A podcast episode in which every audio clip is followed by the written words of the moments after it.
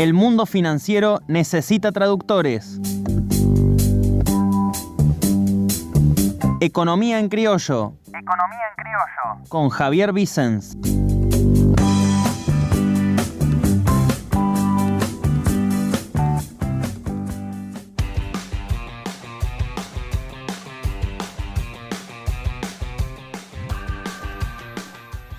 Siete y 22 en la mañana de Noticias al Toque ya le damos la bienvenida a Javier Vicens para abrir esta columna de los días viernes, pero que hoy sale día lunes, Economía en Criollo. ¿Cómo te va Javi? Muy buenos días.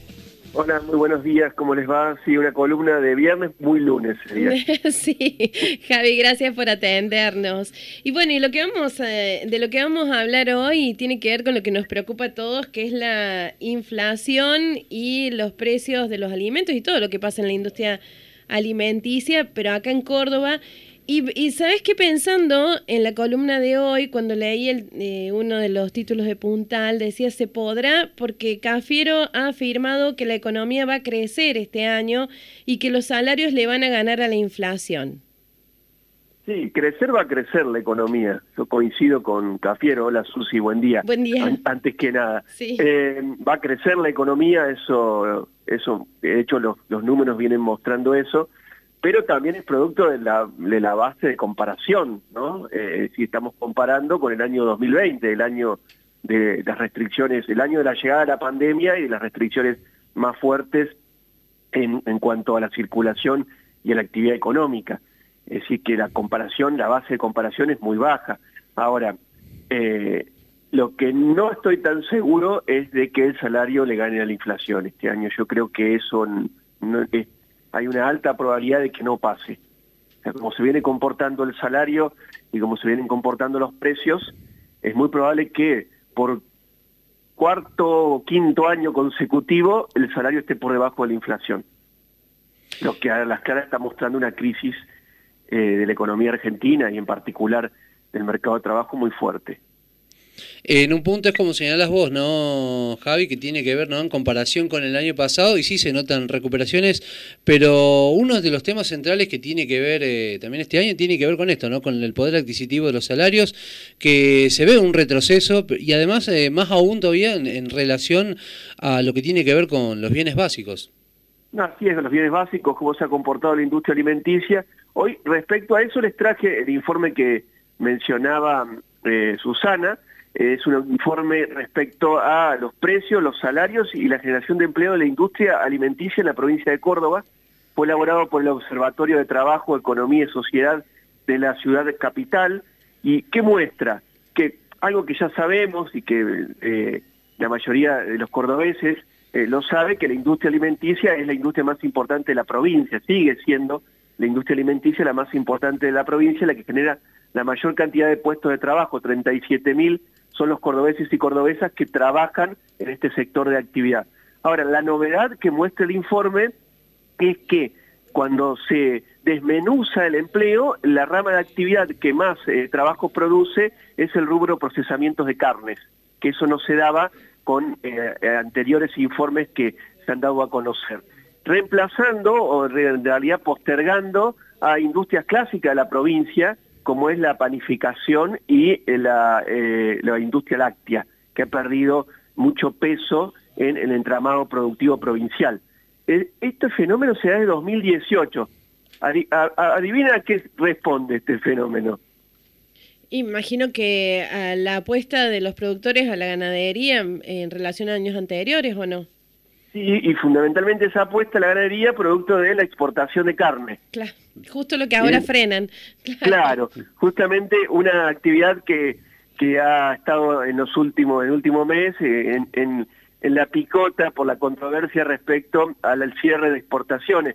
Esto, este aumento del empleo en la industria de la carne eh, tiene mucho que ver, por supuesto, con la exportación de carne a China, fundamentalmente, eh, los valores, el incremento en la exportación de carne a China es muy importante y eso ha llevado a que la industria, la industrialización de la carne eh, sea eh, aquel sector de actividad de la rama manufacturera que más empleo está generando en la provincia de Córdoba y como siempre la industria láctea en crisis, una industria insignia del centro del país, de Córdoba y Santa Fe, sigue mostrando la caída en la participación industrial.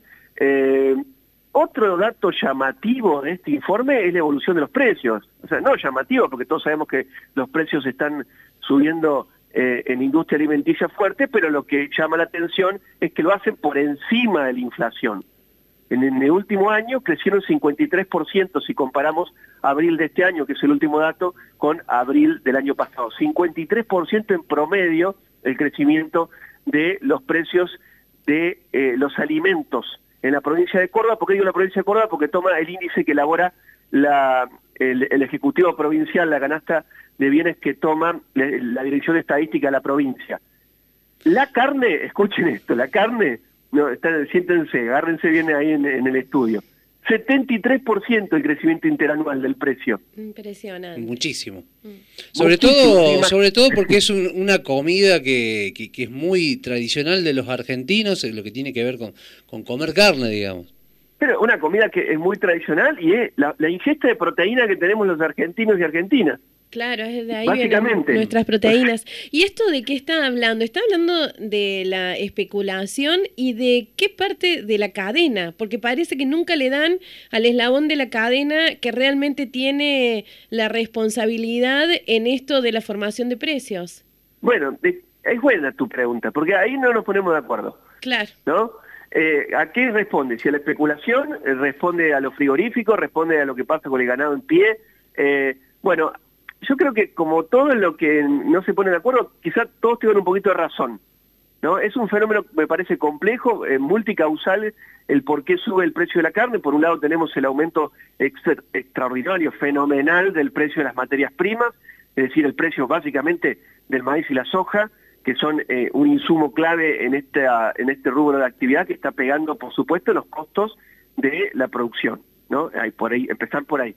Ahora, sí, algo que me parece acá que en esto tendríamos que estar de acuerdo, y que, o sea, me refiero a los economistas, a los empresarios, a la sociedad en general, sí. que no tiene la culpa el salario claro. de la industria.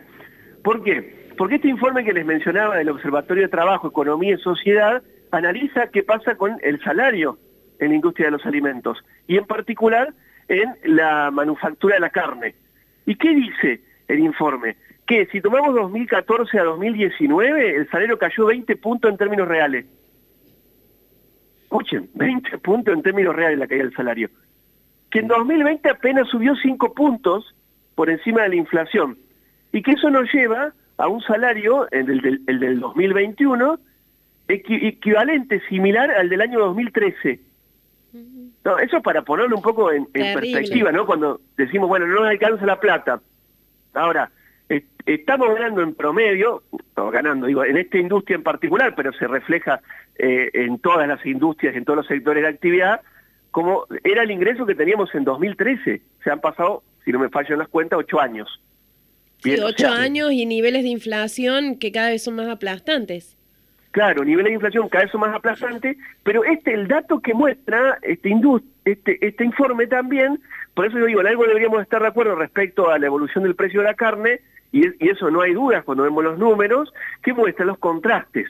Porque mientras que el precio de la carne creció 73% interanual, el salario no. El salario apenas creció 5 puntos. Bien, y y el salario en, la rama de procesamiento de carnes es uno de los más bajos de la industria alimenticia. Javi, uno de los temas que también se plantea y que tiene que ver con, esto del problema cárnico, eh, hay que sumarle también la, cantidad de exportación de, animales eh, a China, por ejemplo. Bueno, sí, sin duda acá hay una fuerte presión en la demanda, producto del aumento de la exportación de carne a China. ¿no? Es, una, presión fuerte que se ejerce sobre el stock existente. ¿no? Recordemos el ciclo ganadero, o sea, un, el ciclo ganadero es largo, son muchos años, hasta que un, un, un, es el producto del ciclo ganadero, es decir, la, vaca, la vaca está en condiciones de ser comercializada. Ahora, hay una demanda muy fuerte, ¿bien? Ahora, eso me parece que no explica todo, ¿no? Por un lado, eso me creo que no, no explica todo. Ah, eh, vuelvo a repetir los contrastes. Lo que sí estamos seguros que no tiene la culpa el salario. ¿Por qué? Porque digo en momentos en que tenemos el salario creciendo por debajo de la inflación eh, y que se están eh, discutiendo si hay reapertura o no hay reapertura de las paritarias y que si eso generaría inflación, y el gobierno nacional es muy prudente respecto a eso, a la clara está visto que los salarios han caído 20 puntos en promedio respecto a la inflación y no han parado la inflación.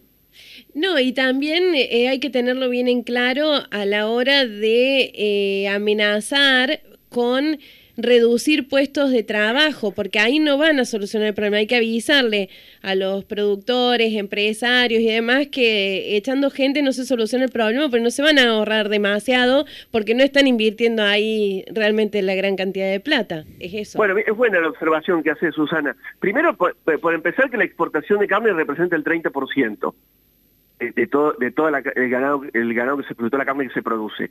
Es decir, en, un mercado interno que está deprimido, que está en niveles de, eh, de consumo de carne históricamente bajos, casi la mitad de lo que consumíamos en la década del 70 per cápita por cabeza, eh, es, estamos hablando de que el, mercado, el mercado interno podría absorber toda esa carne. Ahora, por supuesto, hay que ver después si la ecuación le cierra. Ahora, el aumento de precios ha sido muy fuerte, después veremos si responde a, costos, ahí habrá que discutir e hilar más fino.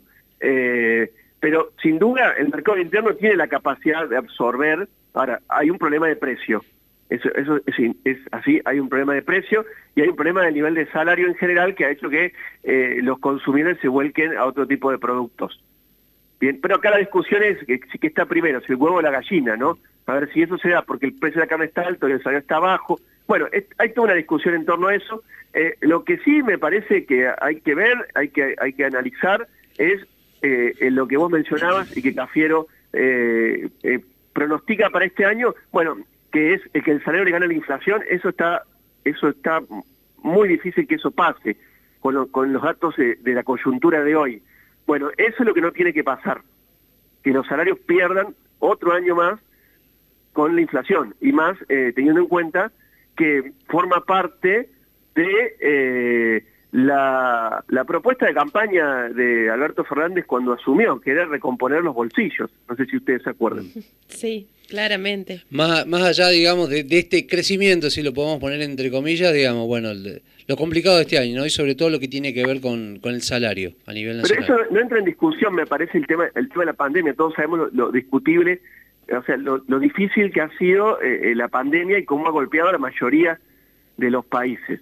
Ahora, me parece eh, que también hacer generar políticas activas para recomponer el salario ayudaría a este momento de crisis, ¿no? con un mercado interno deprimido, con un consumo que está por el piso, me parece que tener políticas de ingresos más agresivas y más activas eh, sería no un, no un problema más, sino parte de la solución. Y seríamos tan felices si el salario, no, no sé si ganarle, pero al menos que, que le llegue ahí a, alcanzar la inflación, ¿cómo nos cambiaría la vida? No, sin, duda, sin duda, porque estamos hablando de que es, eh, implica el sostenimiento de la familia. Es decir, hoy, hoy hay un 27% de los trabajadores y trabajadoras argentinas que están trabajando, o sea, no es que no han perdido el empleo, están trabajando, pero eh, son pobres Claro. Entonces, eso no puede, no puede suceder algo así, es decir, trabajar y ser pobre. Eh, sin duda, eso nos marca, me, parece, la crisis profunda que tiene el mercado de trabajo. Esta semana, les cuento también, eh, es una semana en la que se va a conocer el índice de inflación de INDEC, es decir, que ya el viernes vamos a tener el numerito de cuánto ha sido la inflación durante el mes eh, de mayo, que va a ser alta, no tan alta como meses previos seguramente, pero va a ser alta. Eh, hay que esperar que a partir de eh, la segunda mitad del año empiecen eh, a, ver cómo la inflación cede, ¿no? el aumento de los precios cede. ¿Producto de qué? De el, que el gobierno le ha puesto la pata encima al tipo de cambio, es decir, está apreciando el tipo de cambio, y bueno, y otras medidas de carácter macroeconómico como eh, básicamente los acuerdos, eh, no siguen a, macroeconómicas, pero sí los acuerdos de precio que está llevando adelante con eh, algunos de las grandes industrias, como la canasta súper cerca que la lanzó el gobierno la semana pasada y que se verá en, se verá, no sé, digo, eh, el gobierno estima que estará presente en, en los comercios de cercanía. 70 artículos con el precio fijo por seis meses. Atención, que esto de la novedad me parece interesante para analizar. Con el precio eh, estampado en los envases.